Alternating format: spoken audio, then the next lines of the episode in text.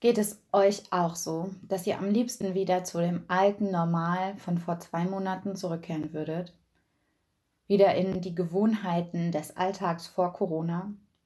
Mir geht es jedenfalls so. Das war schon was anderes, als wir alle wussten, wie wir uns verhalten können, als alles irgendwie ganz klar war und gewohnt und vertraut. Ja, ich gebe zu, ich hatte auch da immer was zu meckern, aber wer wäre ich denn oder was hätte ich denn, wenn ich nichts zu meckern hätte? Ganz selbstkritisch betrachtet. Ich bin sicher, sicherlich nicht so ignorant zu denken, damals war alles besser. Ganz bestimmt nicht. Aber es war halt irgendwie vertraut.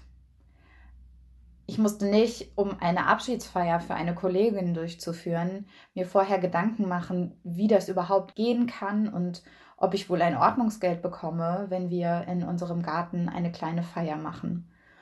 Ich hätte mir vor Corona sicherlich kein Hygienekonzept überlegt und beim Ordnungsamt angerufen, um ein Ordnungsgeld zu vermeiden.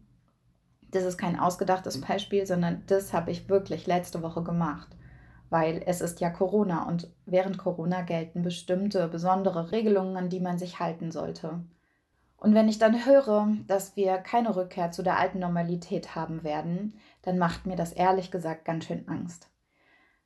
Dass Abstandregeln bleiben, dass es für ein paar Monate mehr manche Veranstaltungen nicht geben wird, die ich eigentlich gerne hätte, auf die ich mich gefreut habe und die auch sonst zu dem gehört, was Normalität für mich ausmacht. Sommerlager für Familien zum Beispiel.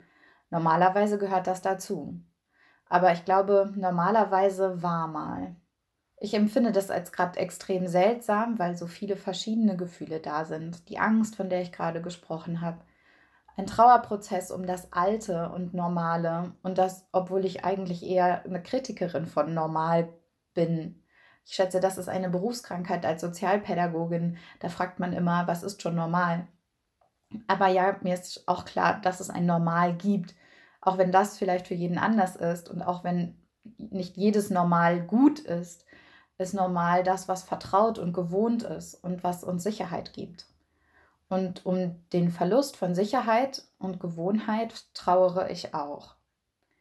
Und dann kommt da so als anderes Gefühl Motivation dazu, die Krise als Chance. Das haben wir wahrscheinlich alle ziemlich häufig gehört in den letzten Wochen. Und ja, das stimmt, da steckt was von Chance in der Veränderung, in den Veränderungen, die nötig sind. Vielleicht bewegt ja die Krise auch manches, was sich sonst in unserer Gesellschaft nicht bewegen würde. Klima zum Beispiel. Wäre doch schön, oder? Und dann kommt auch sowas wie Resignation hoch, wenn ich dann sehe und mitbekomme, wie viel Anstrengung wir unternehmen, um eben doch wieder so weiterzumachen wie bisher, um so weit wie möglich zum Alten zurückzukehren. Und das eben bei allem Verständnis für das Bedürfnis nach Sicherheit und Vertrautheit, wie gesagt, das kenne ich ja auch. Und trotzdem resigniere ich, wenn ich sehe, ah, es bewegt sich halt doch nichts. Dazu kommt tatsächlich auch die Frage, zum Beispiel bei so etwas wie der Feier, von der ich eben sprach, wie schnell ist eine Rückkehr zu Feiern und zu Veranstaltungen denn eigentlich gut? Sollten wir nicht noch ein bisschen länger aushalten und warten? Was, wenn es eine zweite Welle gibt? Die Sorge kommt hoch und lässt mich dann sogar bremsen. Und das Ich bremse ist sonst sicherlich nicht meine Art oder zumindest nicht mein Selbstbild von mir. Aber im Moment tue ich das schon auch manchmal.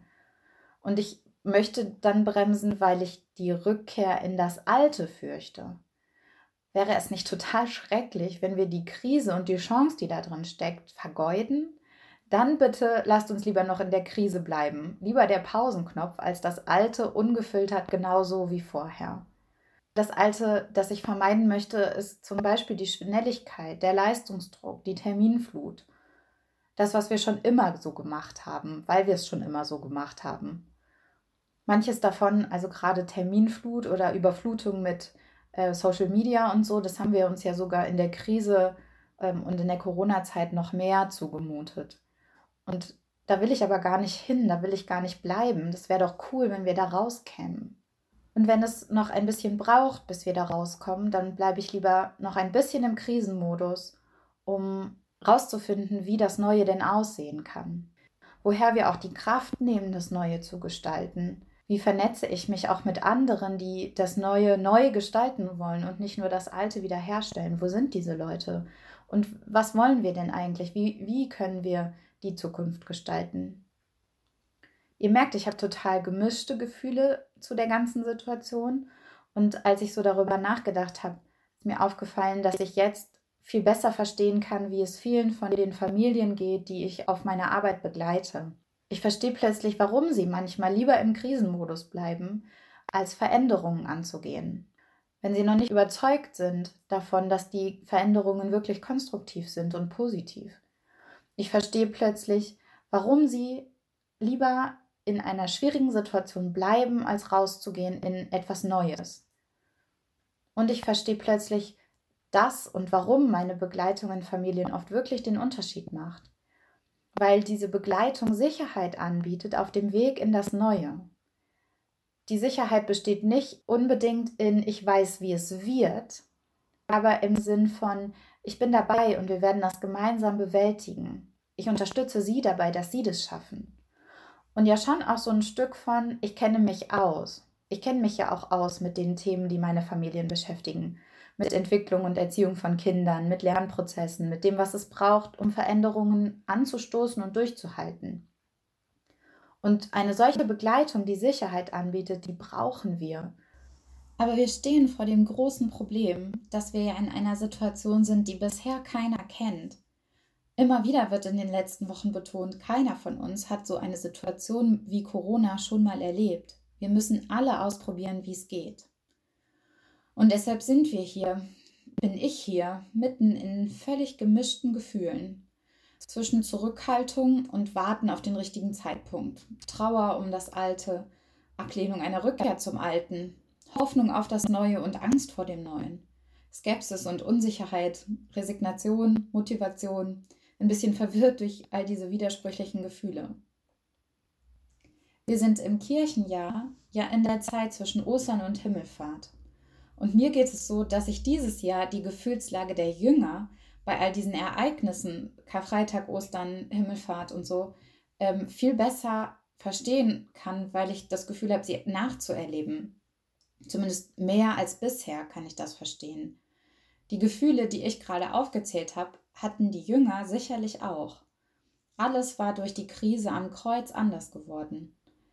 Ja, nach Ostern ist es so, Jesus ist schon auferstanden, aber er war ja nur ab und zu sichtbar bei den Jüngern dann in den Situationen keimte mit Sicherheit die Hoffnung auf, jetzt geht es los, jetzt kommt der Aufbruch, so ähnlich wie bei uns.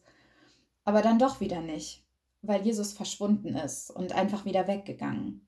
Und ich kann mir vorstellen, dass es so ein Hin und Her wie das, was wir gerade erleben, Lockerungen und dann doch wieder Angst vor der nächsten Welle.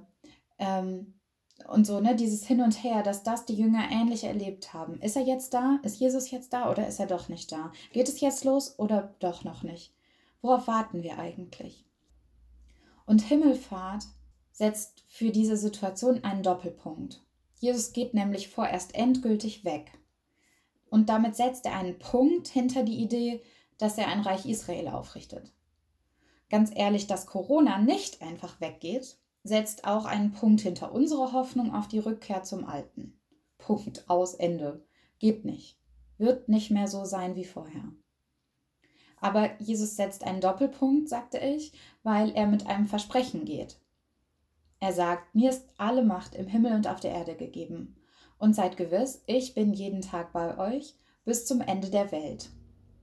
Und er sagt, ich schicke euch eine Begleitung für den Weg in das Neue. Wartet auf diese Begleitung, bevor ihr etwas tut.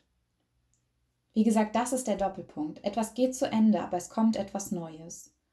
Und es soll nicht mehr das Vertraute sein, das Sicherheit gibt in, auf dem Weg in das Neue, sondern es soll Gottes Begleitung, Jesu Begleitung sein. Jesus gibt uns seinen Geist als Begleitung, damit der uns Sicherheit gibt auf dem Weg in das Neue.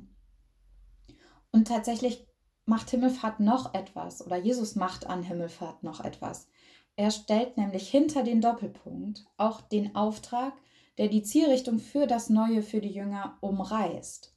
Und ich glaube auch für uns heute. Darum geht zu allen Völkern und macht die Menschen zu meinen Jüngern, tauft sie auf den Namen des Vaters, des Sohnes und des Heiligen Geistes und lehrt sie, alles zu befolgen, was ich euch geboten habe. Egal wie die neue Welt nach Corona aussieht, oder die Welt mit Corona besser gesagt. dieser Auftrag bleibt. Und ich glaube, wir müssen wieder neu nach Wegen suchen, diesen Auftrag umzusetzen. Was bedeutet das heute in der Zeit nach Corona oder mit Corona? Und dann merke ich, wie bei mir Neugier und Gespanntheit überwiegen. Was machen wir draus? Wer macht mit? Machst du mit? Eine Sache, die ich auf jeden Fall machen werde, hat mit Gottes guter Idee für Familien zu tun. Das freut mich, dass ich euch davon erzählen kann. Ich werde als die Familienfrau in Zukunft Familien nicht nur ähm, vor Ort begleiten, sondern auch online. Und ich will sie ermutigen, ihr Leben so zu leben, wie Gott sich das vorgestellt hat. Und zeigen, wie sehr das, was wir in der Pädagogik lernen, mit dem zu tun hat, was Gott sich ausgedacht hat. Meine Webseite dafür ist gerade im Werden, aber auf Instagram findet ihr mich schon. Gerne könnt ihr mir dort zum Beispiel folgen und schreiben. Und ich würde total gerne wissen, welche Ideen und Gedanken du für die Zeit mit Corona hast. Und wenn du in Zukunft mehr über die Familienfrau erfahren willst, kannst du mir natürlich auch gerne schreiben. Ich freue mich von euch zu hören und bis bald. Eure Steffi.